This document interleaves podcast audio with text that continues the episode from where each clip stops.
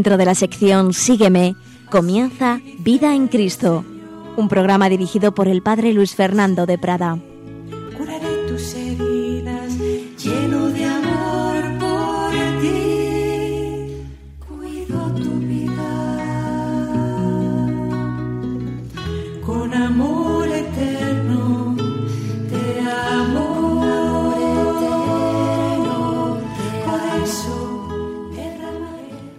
Cordial saludo, queridos amigos, querida familia de Radio María.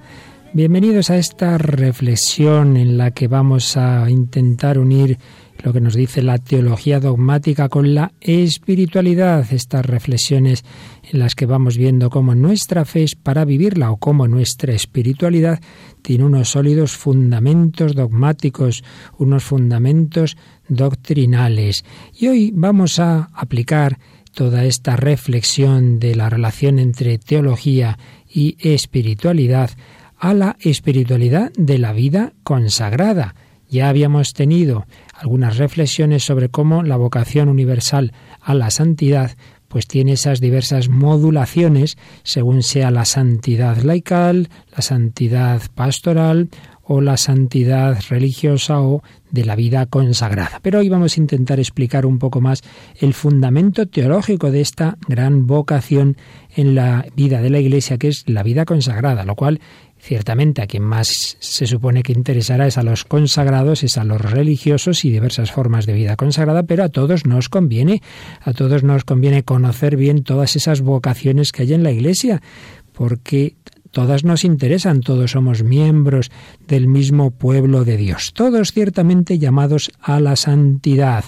Vamos sobre todo a fijarnos, a volver una y otra vez al Concilio Vaticano II, a su gran constitución dogmática sobre la Iglesia Lumen Gentium, y recordamos cómo en su capítulo quinto, al que dedicamos varias reflexiones aquí en Radio María, como su capítulo quinto nos habla de eso, de la vocación universal a la santidad, una santidad que es unión con el único santo, que es Dios, todos llamados a unirnos con Dios, pero naturalmente una unión interpersonal es distinta en cada uno de nosotros de una manera individual y también es distinta según el estado de vida a que somos llamados. En todos, por supuesto, lo esencial es común. La esencia de la santidad es el amor.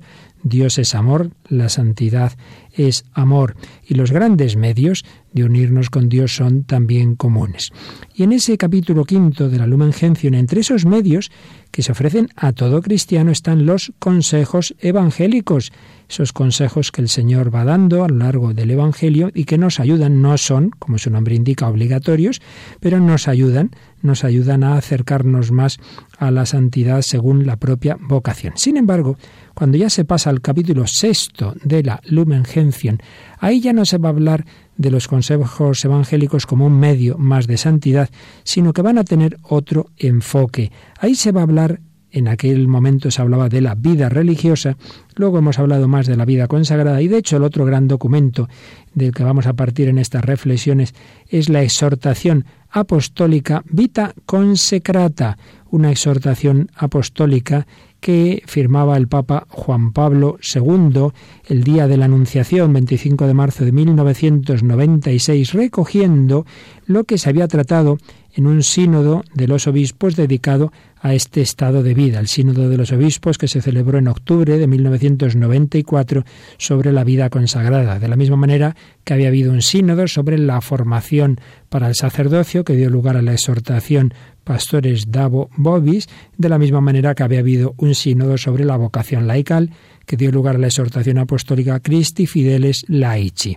Pues bien, vamos a hablar un poco de esta vida consagrada, partiendo ante todo, como digo, del Concilio Vaticano II. Lo primero que hay que decir es que el mero hecho de que el concilio tratase sobre la vida religiosa de una forma tan doctrinal, tan sólida, pues es algo muy importante. Podríamos decir que por primera vez en la historia de los concilios se trataba no simplemente de la vida religiosa, que eso se había hecho muchos, pero desde una perspectiva más disciplinar, pero que, se tratara de una manera doctrinal, teológica, y además en el principal documento del Vaticano II, su constitución Lumen Gentium, pues ya es algo de suma importancia.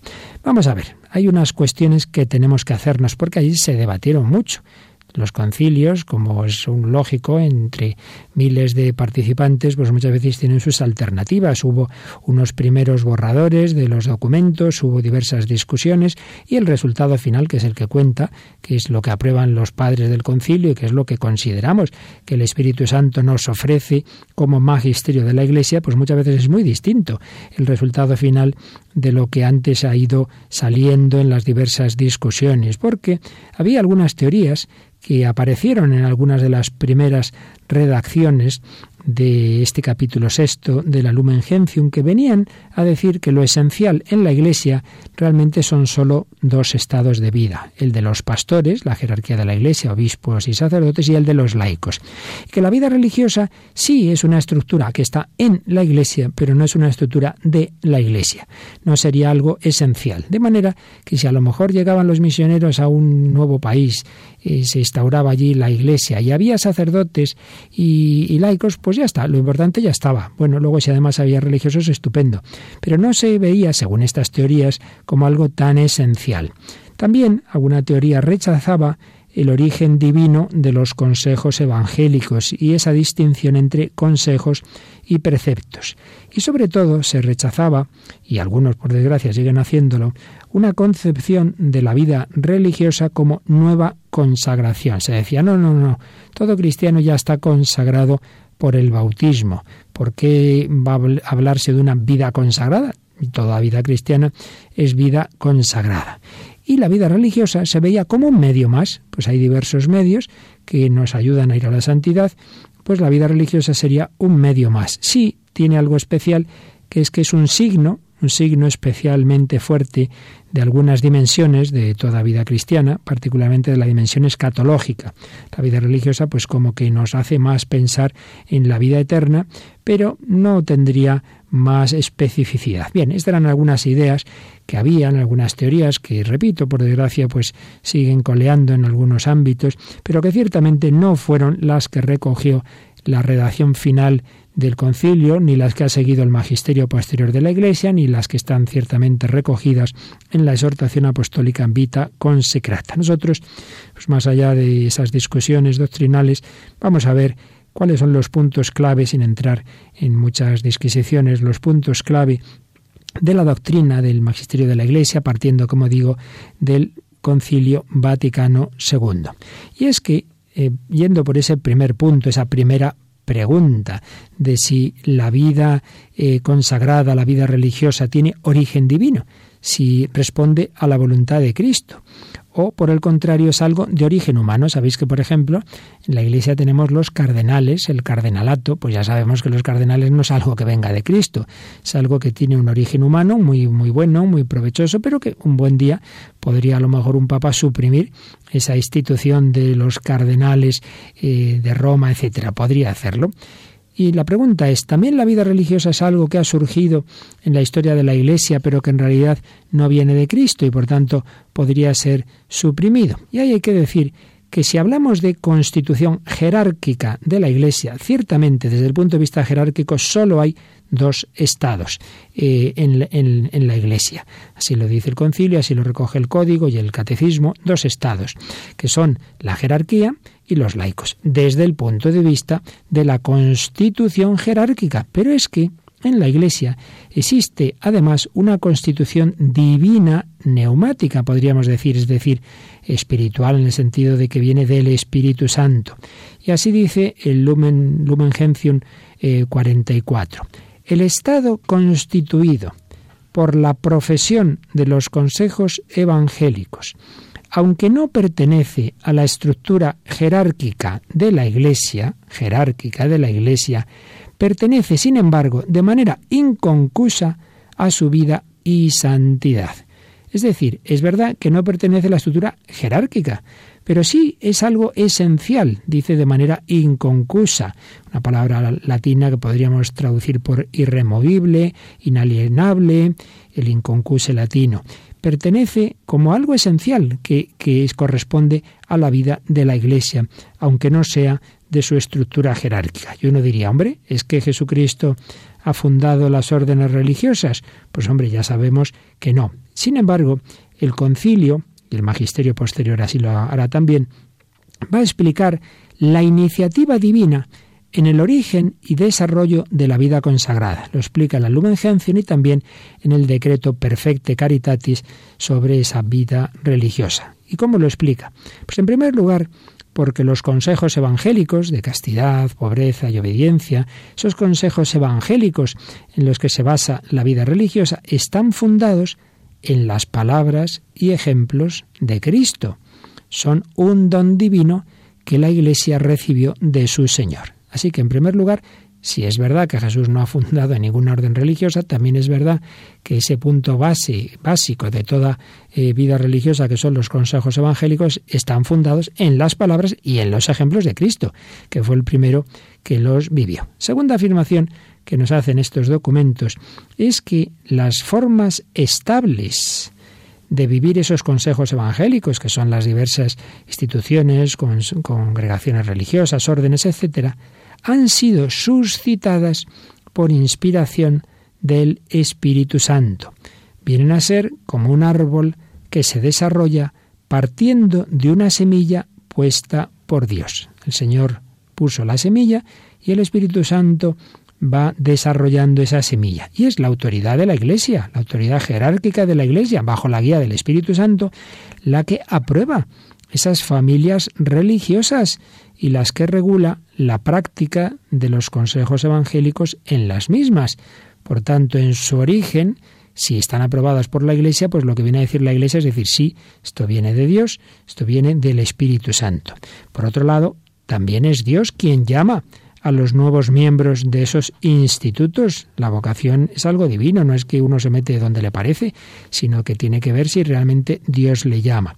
Y es Dios también quien consagra, quien consagra en la profesión perpetua eh, a esos miembros de, de la Iglesia cuando ya tras un discernimiento ven que sí, que tienen esa vocación de formar parte de una determinada orden religiosa, es el Señor que a través de una acción litúrgica, no simplemente unos papeles, sino una acción litúrgica, quien consagra a esas personas.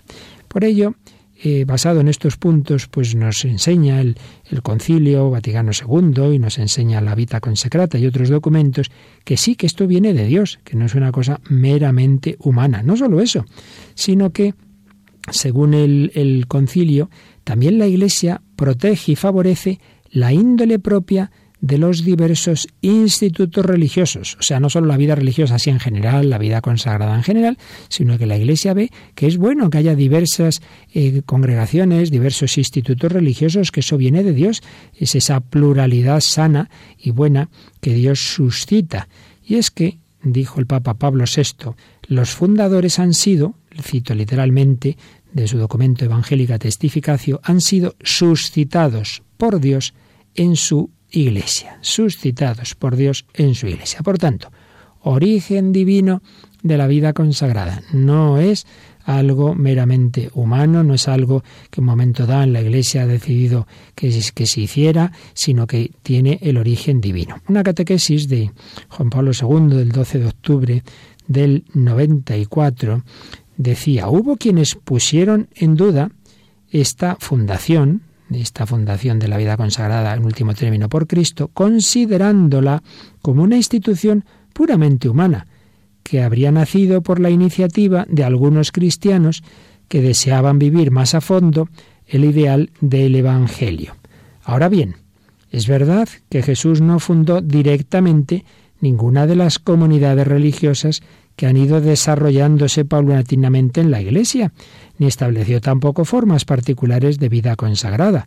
Pero lo que sí quiso instituir es el estado de vida consagrada en su valor general y en sus elementos esenciales. Y esto que decía Juan Pablo II en una catequesis, pues luego iba a aparecer claramente reflejado en esa exhortación apostólica Vita Consecrata, donde aparecen estas afirmaciones que ya estaban básicamente en el concilio. La vida consagrada pertenece indiscutiblemente a la vida y santidad de la Iglesia y saca esta consecuencia el número 29 de la exhortación. Esto significa que la vida consagrada, presente desde el comienzo, no podrá faltar nunca a la Iglesia como uno de sus elementos irrenunciables y característicos, como expresión de su misma naturaleza. Por ello, eso que decíamos antes, de que si llegara la Iglesia a un determinado país, empezara a haber cristianos, sacerdotes, hasta que no hubiera religiosos, faltaría un elemento irrenunciable y característico, porque no estaría representada esa forma de vida que llevó Jesús en castidad, pobreza y obediencia. Faltaría algo característico de la vida de la Iglesia. Pertenece a la vida y santidad de la Iglesia. También afirma la exhortación Vita Consacrata ese origen divino. Jesús mismo, llamando a algunas personas a dejarlo todo para seguirlo, inauguró este género de vida que bajo la acción del Espíritu se ha desarrollado en las diversas formas de vida consagrada. ¿Cuál es el fundamento evangélico de todo esto? Pues la especial relación que Jesús estableció con algunos discípulos. Muchos discípulos seguían a Cristo, pero todos sabemos que hay unos cuantos que están muy cerca del Señor, que conviven con Él.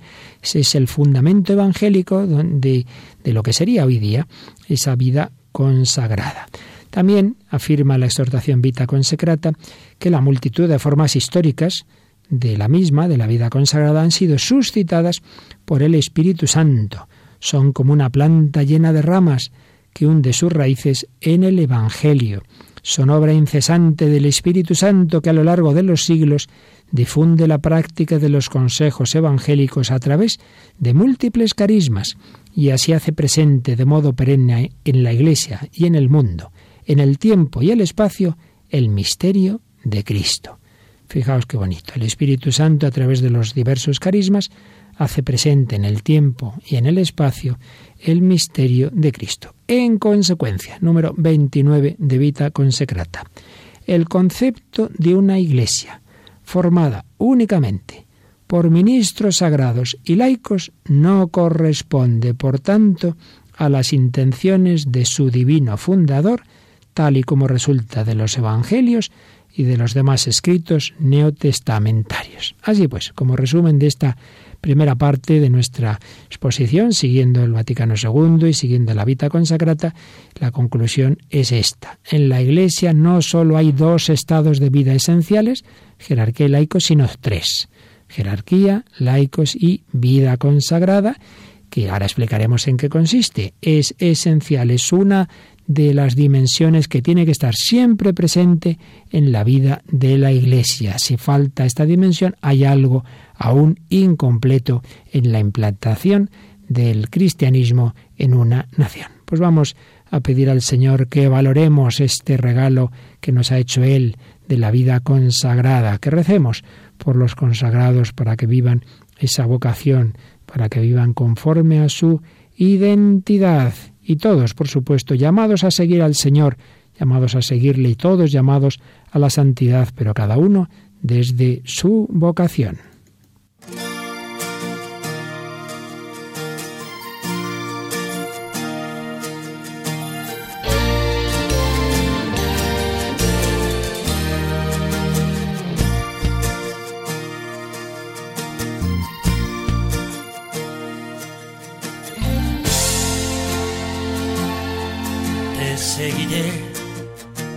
Donde vayas yo iré, te buscaré, aunque pierda la vida. Te amaré, si puedo más que a mi vida. Te anunciaré como mi dueño y Señor. Luz que alumbra mi camino camino que mi vida guía, guía que me enseña a ser, a ser del mundo la luz. Luz que alumbra mi camino, camino que mi vida guía, guía que me enseña a ser, a ser del mundo la luz.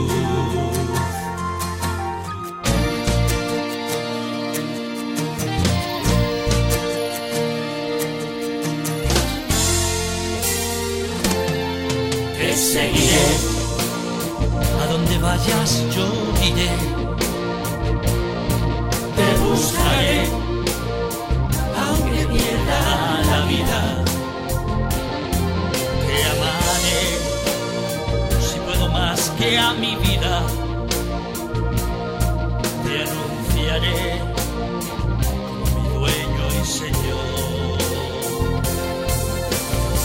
Luz que alumbra mi camino camino que mi vida guía, guía que me enseña a ser, a ser del mundo la luz.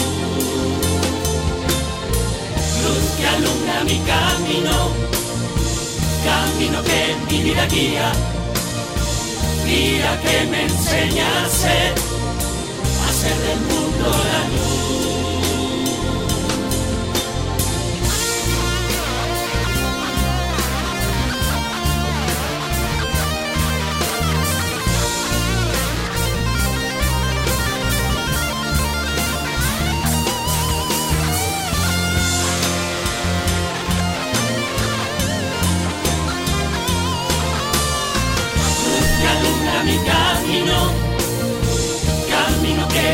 Guía, guía que me enseña a ser, a ser del mundo la luz.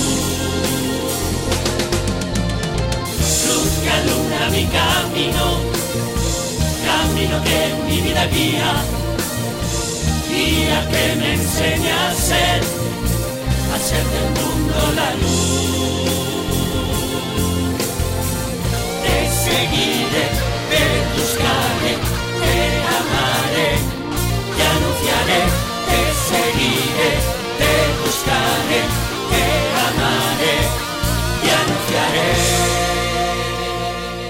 Te seguiré, te amaré, te buscaré. Todos debemos hacerlo, pero hay una forma propia y peculiar de esta vocación de la Iglesia que es la vida consagrada. Tras haber afirmado que es un estado esencial dentro de la Iglesia, vamos ya a intentar profundizar en cuál es su naturaleza, en qué consiste esta vida consagrada. Bueno, pues en primer lugar, de nuevo vamos al Concilio Vaticano II.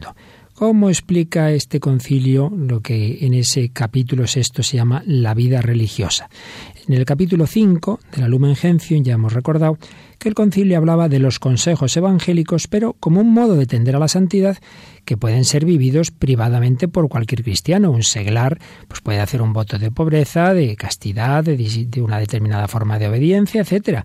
Pero en el capítulo sexto ya se habla de otra cosa, de una manera específica de vivir los consejos evangélicos los religiosos. ¿Cuál es esa forma específica?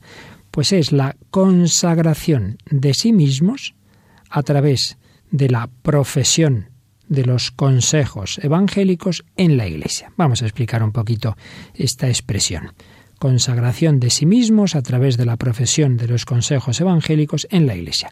Profesión, profesión de los consejos evangélicos. No es simplemente que uno más o menos pues vive un espíritu de pobreza, de castidad, de obediencia. No, no. Es una asunción de votos u otros vínculos sagrados semejantes por los que el fiel se obliga a sí mismo ante Dios a vivir los consejos evangélicos, profesión, asunción de votos u otros vínculos sagrados. En la Iglesia, esto es muy importante, no privadamente. Uno en su casa puede hacer pues una serie de votos, pero no hablamos de ello. En la vida religiosa, la vida consagrada, hablamos de que esa profesión se hace en un estado de vida sancionado por la Iglesia, con unas normas, con unas constituciones, eso que la Iglesia ha aprobado, pues ahí en ese contexto es donde se realizan esos votos, esos vínculos sagrados. Hay una práctica comunitaria de los consejos evangélicos, una manera concreta de practicarlos aprobada por la Iglesia. Pero quizá el párrafo más importante, más importante del Vaticano II, la Lumen Gentium 44, es donde se nos dice que de esta forma, por esa profesión de los consejos evangélicos, el religioso es entregado en posesión totalmente a Dios y consagrado más íntimamente a su servicio. Y aquí hay dos verbos latinos, entregado en posesión mancipatur, y consagrado, consecratus. Concretamente, todo el párrafo completo dice esto. Por los votos o por otros sagrados vínculos por su propia naturaleza semejantes a los votos, con los cuales se obliga al fiel cristiano a la práctica de los tres usodichos consejos evangélicos, es entregado totalmente en posesión a Dios sumamente amado, de tal modo que es destinado al servicio y honor de Dios por un título nuevo y especial. Ya por el bautismo había muerto al pecado y estaba consagrado a Dios. Ciertamente la primera consagración que todos tenemos es esa la bautismal. Sin embargo, para conseguir un fruto más abundante de la gracia bautismal, trata de liberarse, esa persona, el religioso, por la profesión de los consejos evangélicos en la Iglesia, de los impedimentos que podrían apartarle del fervor de la caridad y de la perfección del culto divino, y es consagrado más íntimamente al divino servicio. Esta consagración será tanto más perfecta cuanto por vínculos más firmes y más estables se represente mejor a Cristo, unido con vínculo indisoluble a su esposa, la Iglesia. Así pues, se está hablando de que hay dos formas de practicar los consejos evangélicos, la que se nos ha dicho en el capítulo 5 de la Lumen Gentium, en privado, y en cambio en una condición o estado sancionado por la Iglesia. Y es en este segundo caso cuando se habla de una consagración en sentido estricto, en sentido propio, una acción divina. Por eso se usa la pasiva. ¿eh? El, el, religioso es consagrado, consagrado en pasiva, por Dios. Es consagrado por Dios. Hay una acción divina que une más íntimamente a Dios. Consagrado íntimamente al Señor, más íntimamente a su servicio, entregado en posesión a Dios sumamente amado. Y ello se realiza en una acción litúrgica de la Iglesia, no es obra del individuo. ¿Y cuál es el fundamento para que una persona que ya estaba consagrada por el bautismo, por la confirmación, pueda recibir una ulterior consagración? Porque esa persona puede estar más cerca de Dios de lo que ya estaba. Pues el fundamento es precisamente que esa persona va a, dice la Lumen Gentium 44, a imitar más de cerca el género de vida que el Hijo de Dios tomó. Concretamente dice este número lo siguiente. El Estado religioso imita más de cerca y representa perennemente en la Iglesia el género de vida que el Hijo de Dios tomó cuando vino a este mundo para cumplir la voluntad del Padre y que propuso a los discípulos que le seguían. Bueno, todo esto lo explicaremos más adelante con más calma. Vamos dando como elementos que hay que tener en cuenta de la doctrina del concilio. Una acción litúrgica, una consagración, el fundamento de ello es la dimensión cristológica, que esta vida religiosa imita más de cerca y representa perennemente en la Iglesia el género de vida que el Hijo de Dios tomó cuando vino a este mundo, cuando vino a este mundo.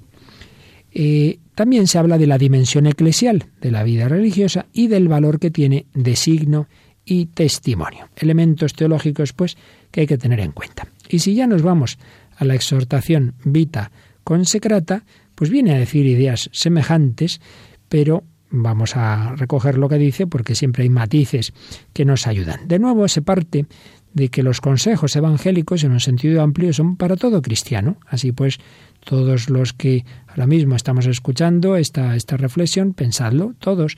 El Señor nos puede llamar a determinados consejos evangélicos, dice el número 30 de esta exhortación.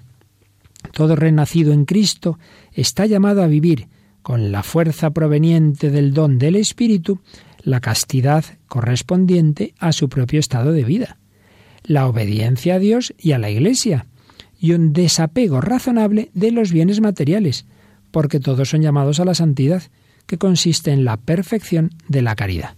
Por tanto, todos los cristianos, aunque no seamos religiosos, seamos laicos, seamos sacerdotes diocesanos, todos estamos llamados a una forma de vivir la castidad, la pobreza y la obediencia. En un sentido amplio, todos. Pero es verdad que hay una manera de vivir esos consejos evangélicos que ya sí que es específica de este estado de vida que llamamos la vida consagrada.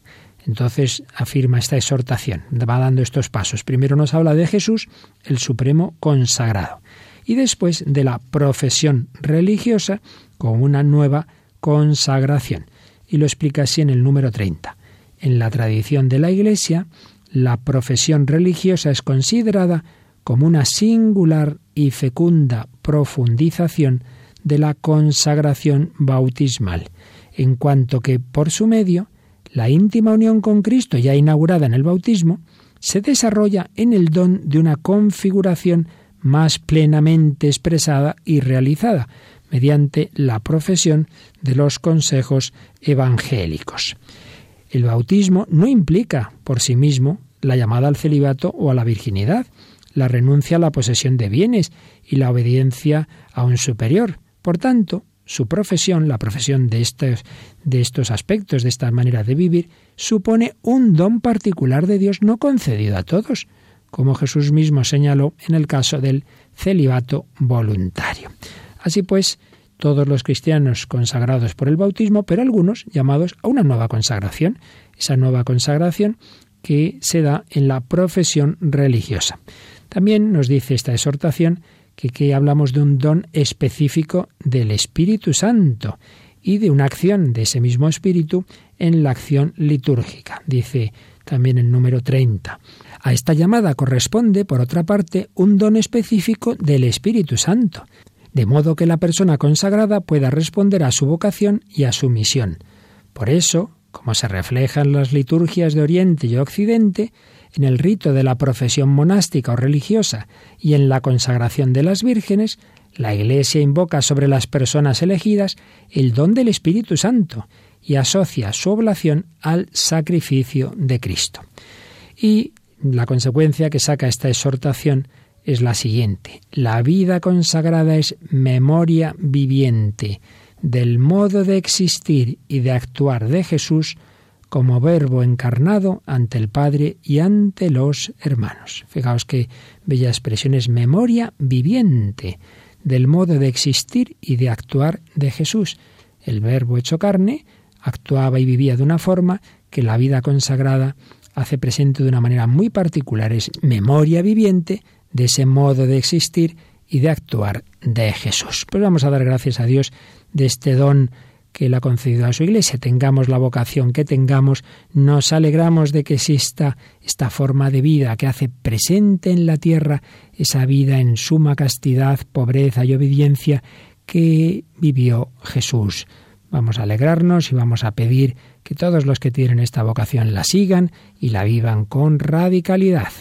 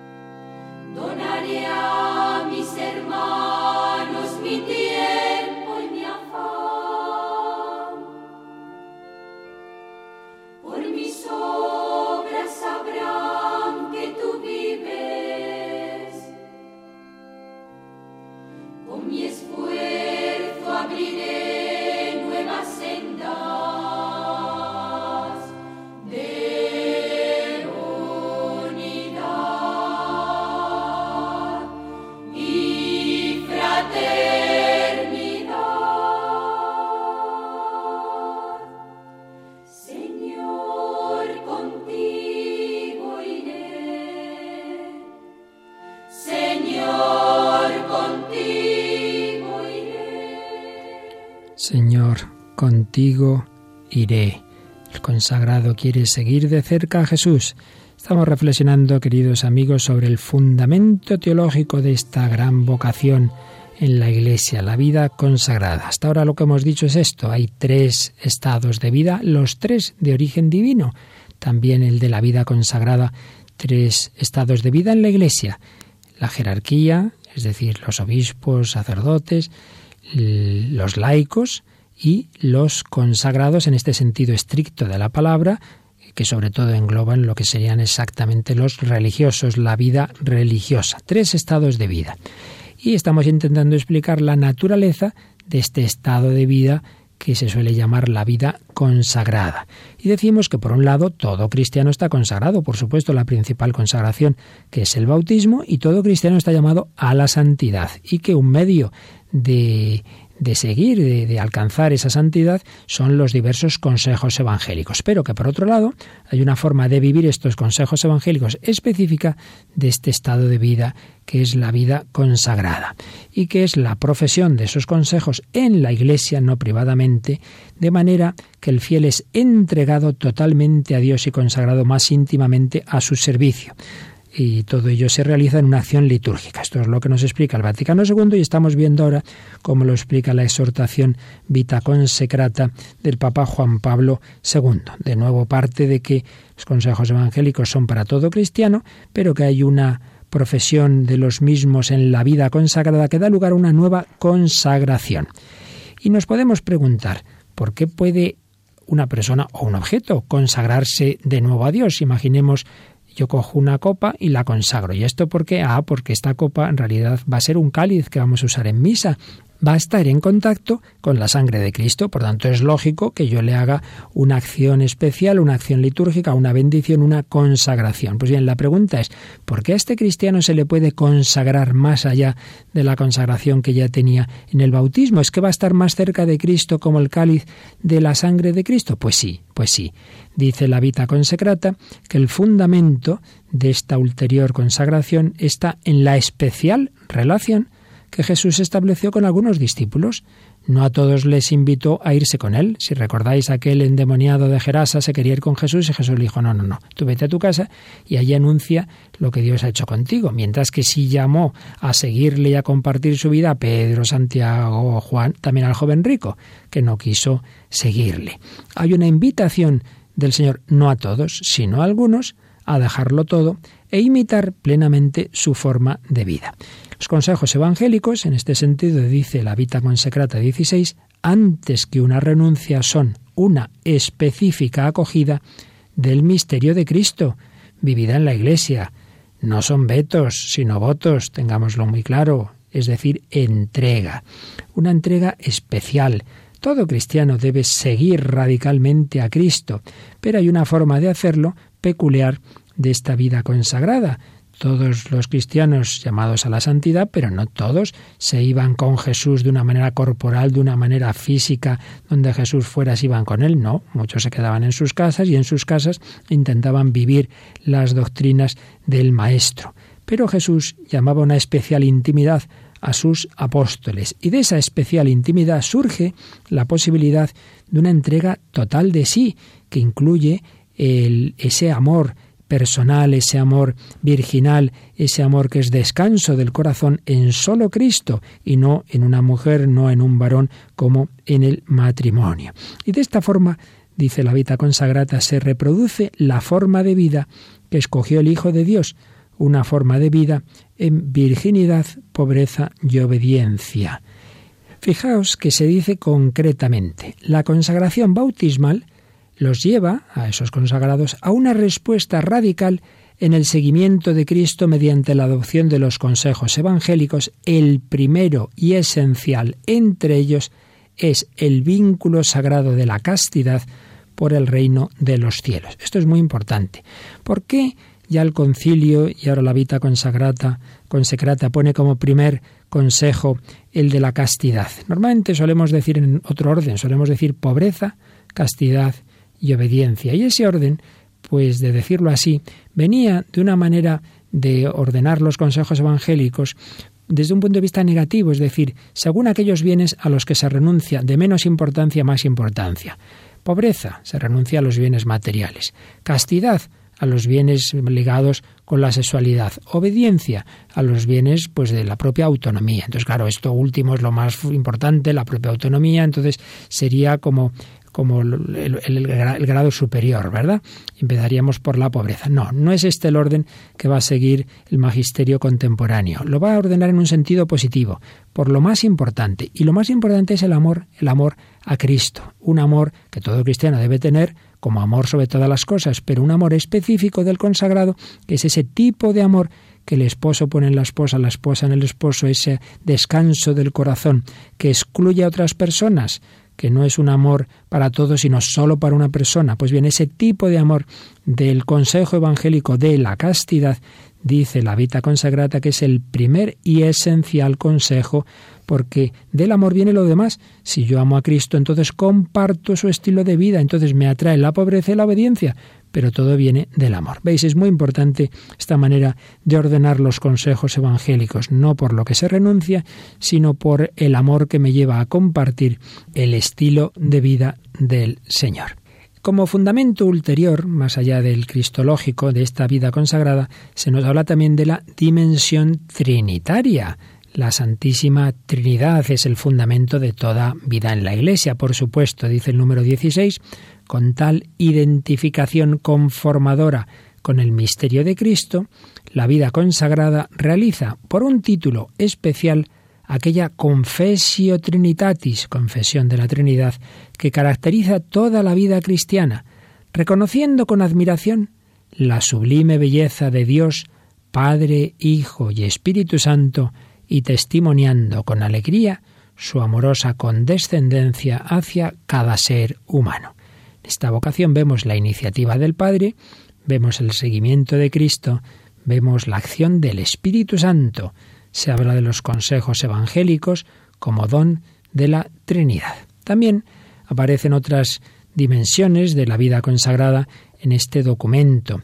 La dimensión pascual, esa participación en la muerte y resurrección de Cristo, su dimensión de signo y de misión, su dimensión escatológica, anticipo de la vida celestial, su dimensión eclesial, es una vida en la iglesia y para la iglesia, la dimensión esponsal, esa, esa dimensión de desposorio con Cristo, la dimensión mariana, imita la vida de la Virgen María también, y por supuesto la llamada a la santidad. Son temas, como veis, un poquito densos, que hay que pensar despacio, pero que, en definitiva, tienen pues esta aplicación a la vida consagrada y a la vida eh, del cristiano que procede del Evangelio. Son reflexiones teológicas sobre lo que ya ocurría en el Evangelio, en todos aquellos que seguían al Señor.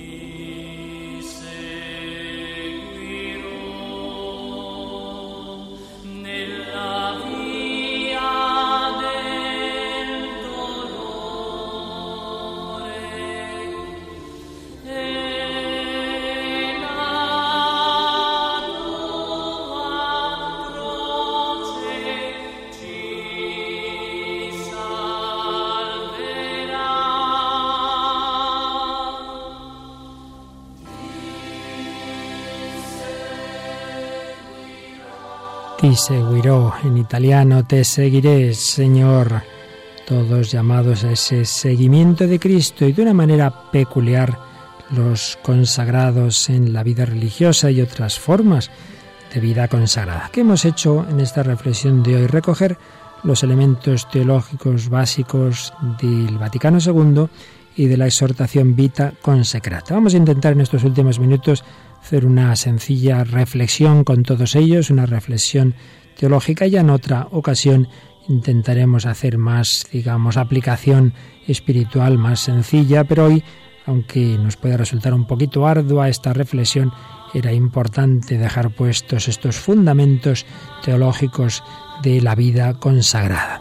Pues bien, lo primero que podemos constatar es la importancia creciente en el magisterio y en general en la reflexión teológica de este concepto de consagración como esencia de la vida religiosa, hasta el punto de llegar a ser, a ser ya el término habitual, vida consagrada. Uno de los documentos posconciliares sobre la vida consagrada llega a decir claramente esto, la consagración es la base de la vida religiosa. Y Juan Pablo II en otro documento, Redencionis Donum, decía, la Iglesia piensa en vosotros, ante todo, como personas consagradas, consagradas a Dios en Jesucristo como propiedad exclusiva, consagradas a Dios en Jesucristo como propiedad exclusiva. Y es que, como dice un gran tratadista de la vida consagrada, claretiano padre Severino María Alonso, la vida religiosa es una realidad sustantiva, algo en sí, y no meramente funcional, en orden a otra cosa. No recibe su valor y sentido último de lo que hace, sino de lo que es en sí misma. Y ninguna palabra expresa mejor el ser de la vida religiosa que la palabra consagración. Bueno, pero ¿qué es la consagración? En un sentido amplio, consagración es sinónimo de ofrecer o dedicar. La persona se dedica o consagra hasta la actividad o persona. Eh, yo estoy consagrado al deporte, yo estoy consagrado a mi familia. Bueno, esa dedicación no supone un cambio en el ser, es algo que hace el propio sujeto. Pero no estamos hablando de este sentido amplio de consagración, sino un sentido estricto. Y ahí, en este sentido, en realidad sagrado o santo solo es Dios, todo lo demás es profano. Entonces, consagrar, ¿qué es? Hacer sagrado un objeto o una persona, es decir, hacerlo pasar a la esfera divina, hacerlo pasar a la pertenencia total y exclusiva de Dios. Así explicaba el padre José Antonio de Aldama, un gran teólogo jesuita ya fallecido. Consagrar es hacer pasar eh, a un objeto o persona del ámbito profano a la esfera divina. En cierto modo, en cierto modo, Todas las criaturas y sobre todo el hombre podríamos llamarlas sagradas, pues dependen de Dios, pero ese ámbito natural, ese plano natural, está todavía muy lejanos de Dios. Es Cristo, es Cristo, el consagrado por excelencia, el que asume y diviniza la naturaleza humana a través de su muerte y resurrección, un proceso de consagración que culmina con su entrada en el cielo y que se nos aplica en el bautismo. Realmente cuando yo soy consagrado es cuando soy bautizado. Es la consagración primera y fundamental de todo cristiano, que como bien sabemos no se puede repetir. Pero eso significa que no sea posible profundizar esa primera consagración del bautismo, que no sea posible otra más íntima consagración basada en la primera. No, no, no es verdad que no sea esto posible. No, podemos tener nuevas consagraciones que profundicen esa primera consagración bautismal. El que la bautismal sea la fundamental no significa que sea la única. De hecho, también la confirmación y el orden sacerdotal constituyen otra consagración. Fijaos que por el bautismo el cristiano se compromete a hacer la voluntad de Dios. Pues bien, aquel que ve que para él esa voluntad es la vida religiosa, al seguir la vocación, lo que está haciendo es llevar a cumplimiento su bautismo. Por tanto, está muy relacionada esa consagración religiosa con la bautismal, porque es llevar a cumplimiento el bautismo. Por otro lado, el bautismo es muerte al pecado y vida nueva en Cristo. Pues bien, la vida religiosa acentúa la muerte, no solo a lo que es pecado, sino incluso a cosas buenas a las que Dios pide renunciar, a determinados bienes, a un uso mayor de mi libertad, al matrimonio. Se acentúa esa dimensión de muerte, entre comillas, pero sobre todo se acentúa la nueva vida en Cristo, pues el religioso está llamado a una mayor configuración con el estilo de vida que Jesús llevó en la tierra. Es una auténtica consagración divina. Recordad ese sentido, ese verbo en pasiva, consecratur, dice el Vaticano II. Es uno consagrado por Dios y Dios realiza esa consagración a través de una acción litúrgica. ¿Y cuál es el fundamento para que la Iglesia pueda hacer esa acción litúrgica, para que pueda hacer esa consagración? Antes poníamos el ejemplo. ¿Por qué la Iglesia puede consagrar un cáliz? Pues porque va a estar en contacto con la sangre de Cristo. Pues análogamente, tratándose de personas y teniendo en cuenta que la vida de la gracia es un amor de amistad con Dios, la posibilidad de una nueva consagración está vinculada a la posibilidad de una más íntima y estable unión personal amorosa del hombre con Dios. Si explica otro teólogo de la vida religiosa, el padre Luis María Mendizábal, la posibilidad de una nueva consagración está vinculada a que haya también una más íntima unión personal amorosa del hombre con Dios. ¿Y por qué la vida religiosa es una unión personal más íntima que permite a la Iglesia realizar litúrgicamente una nueva consagración? Pues no porque el religioso viva una disciplina, ni haga unos votos, una suma de consejos, también un seglar puede obligarse con voto a vivir los tres consejos evangélicos. El fundamento es lo que podemos llamar el consejo de vida apostólica, el seguimiento corporal de Jesucristo, el seguimiento evangélico de Cristo, que implica los tres consejos evangélicos, castidad, pobreza y obediencia, pero que es más que ellos. Jesús no les dijo a los apóstoles ni al joven rico que hiciesen voto, de guardar los consejos evangélicos, sino que lo siguieran, lo cual implicaba ciertamente esa castidad, esa pobreza y esa obediencia. Pasaron a un estado de vida de seguimiento corporal del Señor. Jesús no dice, si quieres ser perfecto, guarda continencia, renuncia a tus bienes y haz voto de obedecer a alguien, sino vente conmigo, vende lo que tienes y luego ven y sígueme. Por tanto, ¿cuál es, en definitiva, la esencia de esta vida religiosa, esta vida consagrada? No es simplemente una suma de votos, sino un seguimiento corporal de Jesús, una entrega personal que implica un amor especial que lleva a poner todo el corazón en solo Cristo, que implica una renuncia a todo lo material y la pérdida de la propia autonomía en la disposición de la vida. Es una desapropiación total para pasar a ser propiedad de solo Cristo, al servicio de su reino. Así pues, los consejos evangélicos no son, en este caso, una limitación del uso, una moderación, sino una renuncia radical a uno mismo para consagrarse a solo el Señor.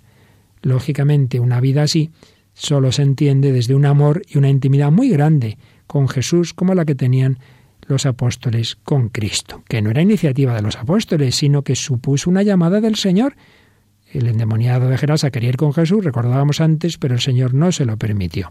Pues también nosotros, el Señor nos puede llamar a seguirle corporalmente en la iglesia, que es el cuerpo de Cristo. En el cuerpo de Cristo podemos seguir a Jesús corporalmente. Cristo vive corporalmente en la Iglesia, Cristo está presente en el Papa, en el Obispo, que son vicarios suyos, en un instituto sancionado por la Iglesia. El religioso no se consagra directamente a Dios, sino a través de ese instituto sancionado por la Iglesia. Cristo envuelve con amor particular a una persona y la llama a seguirle corporalmente en la Iglesia, poniendo su corazón en solo Él, lo cual implica la práctica radical de la virginidad, la pobreza y la obediencia. En definitiva, como dice otro documento magisterial posconciliar sobre la vida religiosa, el estado religioso consiste en el seguimiento de Cristo mediante la pública profesión de los consejos evangélicos de castidad, pobreza y obediencia vividos en comunidad. Bueno, como os he dicho hoy, hemos hecho una reflexión quizá un poco densa. próximo día, si Dios quiere, la desarrollaremos más en sus aplicaciones espirituales, pero creo que nos venía bien el profundizar en estos grandes fundamentos teológicos de la vida consagrada, que todos sepamos vivirla lo mejor posible y estimarla. Estimemos este don del Señor a su Iglesia.